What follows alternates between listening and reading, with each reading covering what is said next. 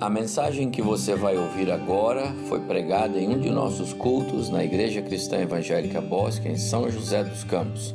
Ouça atentamente e coloque em prática os ensinos bíblicos nela contidos. Muito boa noite, amado irmão. É um privilégio estar aqui mais uma vez para cultuarmos juntos ao Senhor pelos canais da internet e louvarmos o nome dele como família ICE Bosque. Seja bem-vindo Fique conosco, nós vamos orar, vamos ler a palavra de Deus, vamos meditar na Sua palavra e vamos louvar o Seu nome. Eu quero, para começar este culto de domingo à noite, ler o Salmo 2. Em momentos de tantas incertezas e deste cenário novo para nós, inclusive mundial, é essencial lembrarmos de quem é o nosso Deus e nos lembrarmos da soberania dele, cuidando de cada um dos fatos que acontecem nesse mundo. Diz assim o Salmo 2: Porque se enfurecem os gentios, os reis da terra se levantam e os príncipes conspiram contra o Senhor e contra o seu ungido, dizendo: Rompamos os seus laços e sacudamos de nós as suas algemas. Ri-se aquele que habita nos céus, o Senhor zomba deles. Na sua ira, a seu tempo, lhes há de falar e no seu furor os confundirá. Eu, porém, constituí o meu rei sobre o meu santo monte Sião. Proclamarei o decreto do Senhor. Ele me disse: Tu és o meu filho, hoje eu te gerei. Pede-me, e eu te darei as nações por herança, e as extremidades da terra por sua possessão. Nós podemos confiar no poder desse Deus que rege o mundo, que o governa, que não tem nada fora do seu controle e que em tempos de pandemia e distanciamento não se distancia de nós. Está conosco, falando conosco, guiando a nossa vida, abençoando o nosso coração. Curse a cabeça, vamos orar para começar o nosso culto. Graças te damos, Senhor, por mais uma oportunidade de estarmos aqui neste domingo à noite para louvar e para adorar o teu santo nome. Receba a nossa gratidão, receba a adoração de cada família que se reúne em sua casa e nos acompanha pela internet. Receba, Senhor, a nossa petição de que o Senhor abençoe não só a nossa nação, mas o mundo todo, nos salvando desse mal. Receba o reconhecimento da nossa parte de que o Senhor é o Deus soberano, o Deus poderoso, e a nossa gratidão pelo seu cuidado. Recebe cada ato do nosso culto e abençoa-nos com tua palavra, em nome de Jesus. Amém. Quero lembrar aos irmãos que a nossa igreja continua. Ainda que nós não possamos nos encontrar presencialmente, os compromissos da igreja com os missionários, os compromissos da igreja com seus funcionários continuam. Então, um recadinho especial aqui para você que é membro da ICE Bosque e nosso congregado. Você vai ver aí na tela o número da nossa conta, para onde você pode fazer sua contribuição de dízimos, ofertas, compromissos missionários e depois mandar o comprovante e dar um alôzinho via WhatsApp para os nossos tesoureiros. Você já, já tem aí o número na tela e nos nossos grupos você pode conseguir os contatos desses irmãos. Lembramos também a você que deseja contribuir com a cesta de mantimentos. A igreja continua atendendo famílias que dependem do nosso auxílio para o seu sustento material.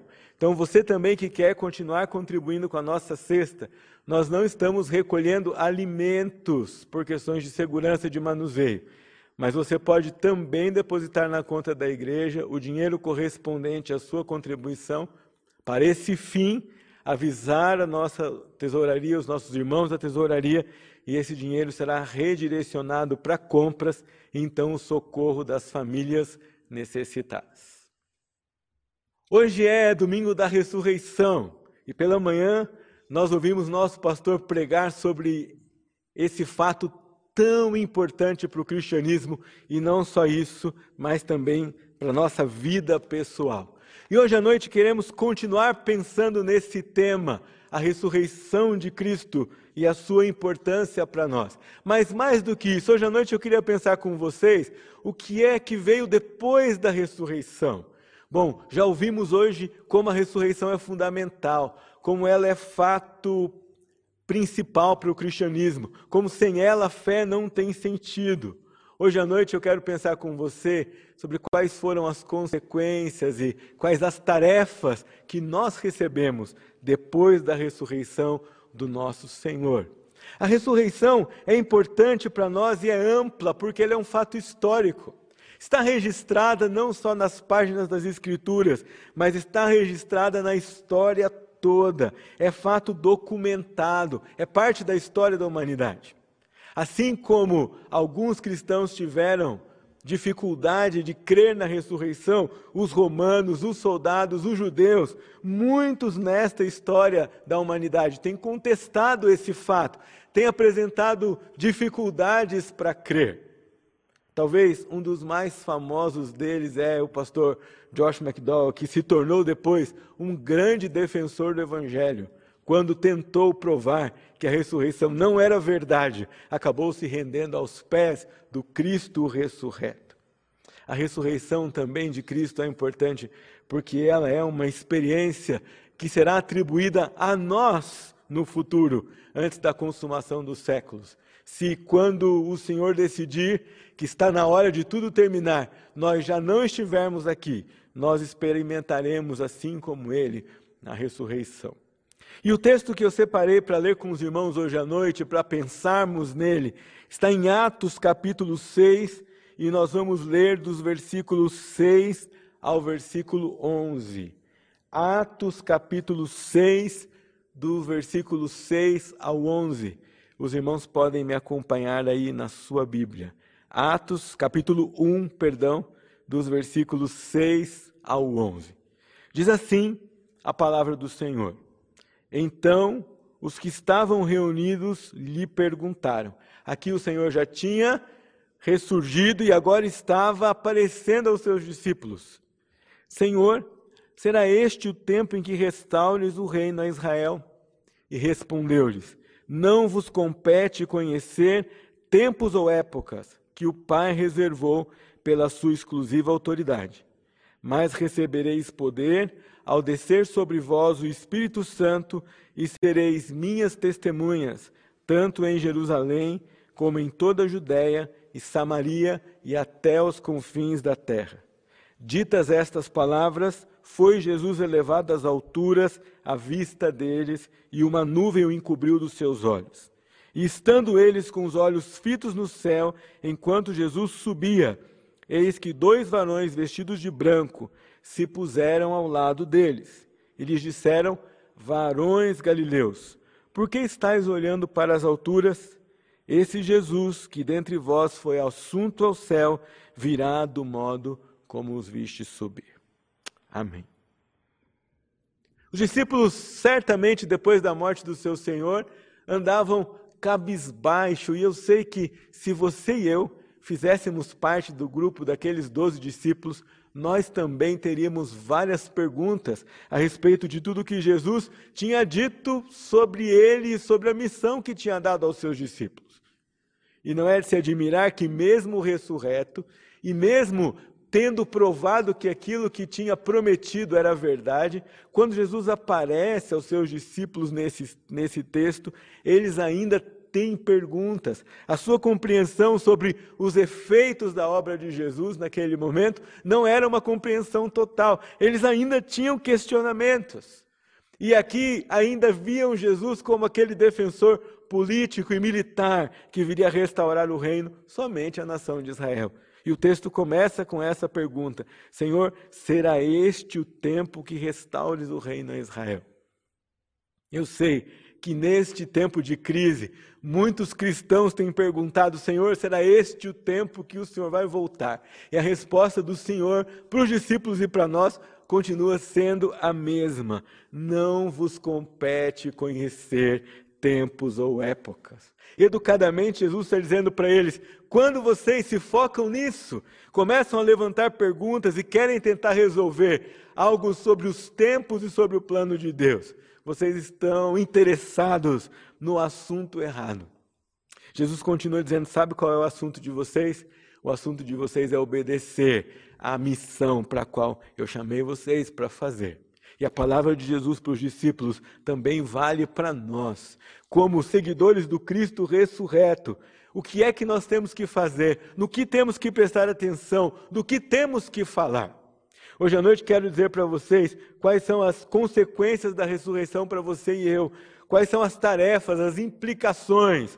O que é que acontece depois da ressurreição que deve ocupar o nosso coração, a nossa mente e a nossa vida? E eu preciso dizer para você que, em primeiro lugar, depois da ressurreição, vem uma convocação. Você e eu somos convocados pelo Senhor nesse texto de Atos, capítulo 1, versículo 8, dizendo: Vocês vão receber poder do Espírito Santo, e nós já temos como crentes em Jesus, e serão minhas testemunhas. Veja, meu irmão, que não há nesse versículo qualquer indicação de uma condicional. Não há nesse versículo qualquer palavra que demonstre dúvida. Não há nesse versículo qualquer expressão ou qualquer partícula que nos deixe alguma possibilidade. Jesus afirma para os seus discípulos: depois da vinda do Espírito Santo, vocês serão minhas testemunhas. É a realidade, é uma convocação, é uma declaração sem dúvida para eles, para mim e para você. Não vos compete, não nos compete conhecer tempos ou épocas que são exclusivos do nosso Deus, mas nos compete hoje sermos testemunhas de Cristo. E eu preciso dizer para você, como igreja do Senhor Jesus, nós nunca tivemos tanta condição de ser testemunha em Jerusalém, na Judéia, em Samaria e até os confins da terra, como nós temos hoje. Você pode imaginar o que Paulo faria de posse de um WhatsApp? Você pode imaginar quantas pessoas Paulo alcançaria para Jesus se ele tivesse um perfil nas redes sociais? Meus irmãos, você e eu vivemos hoje no mundo em que a nossa palavra tem alcance mundial se nós assim desejarmos e se soubermos falar dessa palavra nos canais de comunicação que são dispostos para nós. Depois da ressurreição, Jesus nos deixa uma convocação, e a convocação é: nós vamos ser testemunhas do Evangelho, da obra que ele fez, testemunhas dele, da ressurreição dele, da mensagem dele, da pregação dele.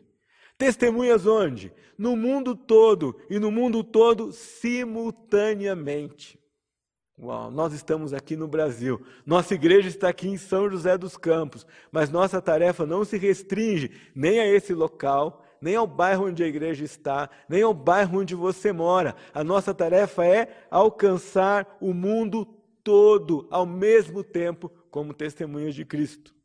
Fazemos isso compartilhando o Evangelho, fazemos isso enviando missionários, fazemos isso transmitindo a mensagem, fazemos isso compartilhando os cultos da nossa igreja e as mensagens via internet, mas fazemos isso também na maneira como nós nos relacionamos com aqueles que estão à nossa volta.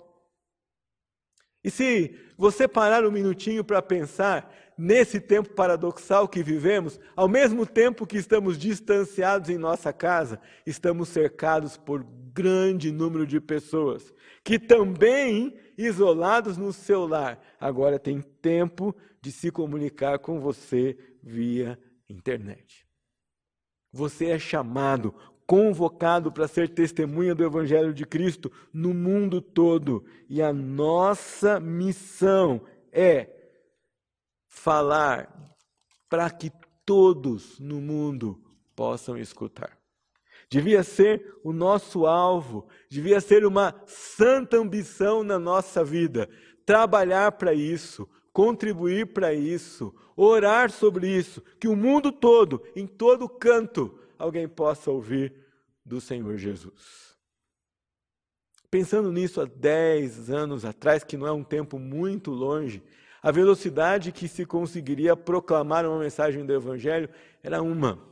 Mas pensando isso nos dias de hoje, Se alguém tem um instrumento de comunicação do outro lado do mundo, em segundos, em segundos, uma mensagem pode ser comunicada. Aqueles que não se sentem convocados a serem testemunhas do Evangelho de Cristo, ainda não entenderam o poder do Cristo ressurreto na sua vida. Como você pode experimentar um relacionamento com Jesus que ressuscitou e é vivo e por meio do seu espírito transformou a sua vida e você não quer compartilhar isso com outras pessoas? Essa semana eu encontrei um casal de missionários pela internet, é Nick e Ruth. Eles escreveram um livro chamado A Insanidade de Deus. Com isso, eles não estão dizendo que Deus é insano, não. Eles estão dizendo que alguns cristãos vão até as últimas consequências por amor a Jesus.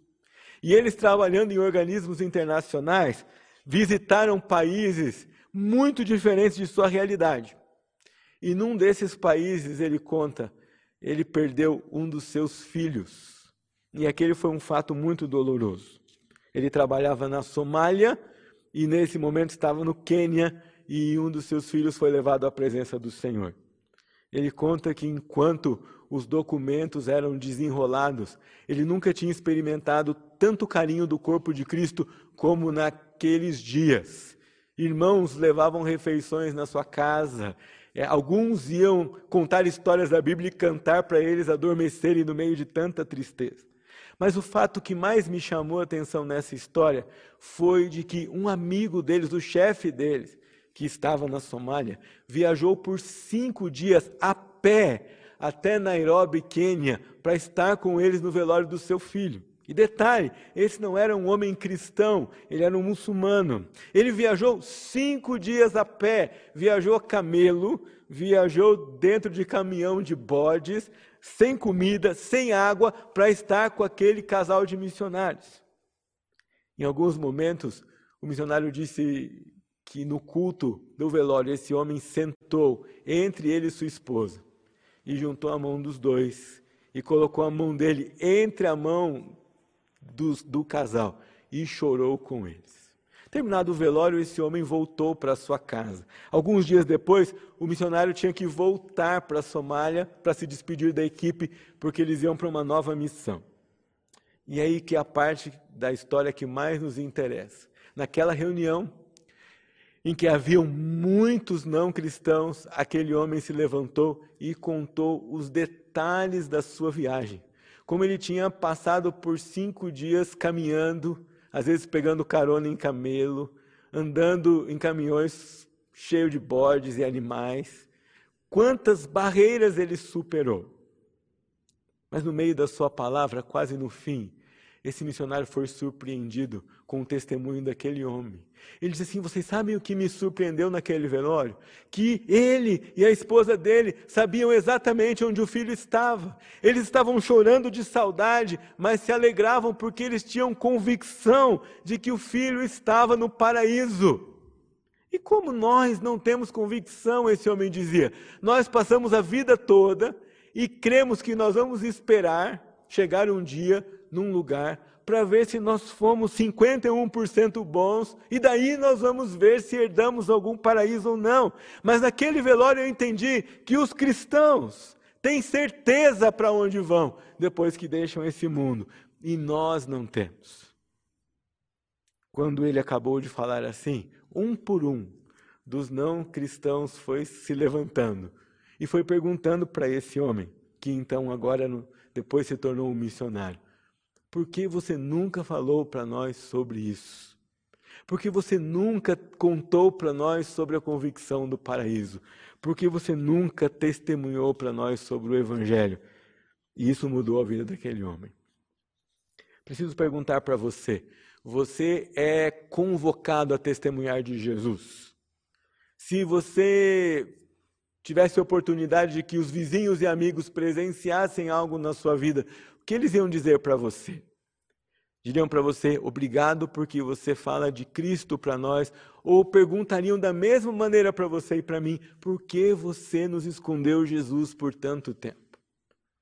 Você aceita essa convocação, você testemunha de Cristo, ou você esconde o evangelho só para você.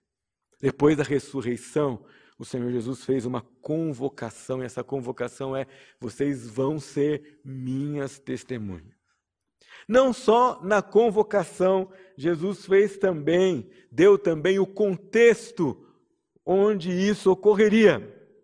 E em nenhum lugar na Bíblia você vai encontrar um versículo que diz que seguir a Jesus ou proclamar o Evangelho de Cristo leva você a uma situação confortável. Não, muito pelo contrário. Você vai encontrar, sim, versículos que vão descrever que o mundo odeia aqueles que seguem a Jesus, que o mundo não concorda com aqueles que seguem a Jesus, que aqueles que seguem a Jesus, em algum momento da vida ou da história, vão ser perseguidos por causa do nome de Cristo. A pregação do Evangelho, meus irmãos, tem um preço. E esse preço, e esse adendo, e essa consequência não é conforto. Jesus mostrou isso, Pedro mostrou isso na sua vida, Paulo mostrou isso na sua vida. A Bíblia inteira, o Novo Testamento todo, vai mostrar para nós que, em algum tempo, em algum lugar da igreja de Jesus, a pregação do Evangelho vai incluir perseguição. E sabe o que mais? Toda vez que a palavra de Deus fala para nós que a pregação do Evangelho vai incluir perseguição, ela diz que nós deveríamos encarar isso como bênção e como privilégio, porque isso era tomar parte nos sofrimentos de Jesus Cristo. Esse mesmo homem, cuja história narrei para vocês, ele diz que depois desses fatos, visitando países de cristãos perseguidos, ele foi investigar mais de 72 países visitando o contexto de cristãos perseguidos. Sabe o que ele percebeu? Que os cristãos da igreja perseguida falavam mais do evangelho do que os cristãos nos países onde tinham total liberdade para falar e para viver do evangelho.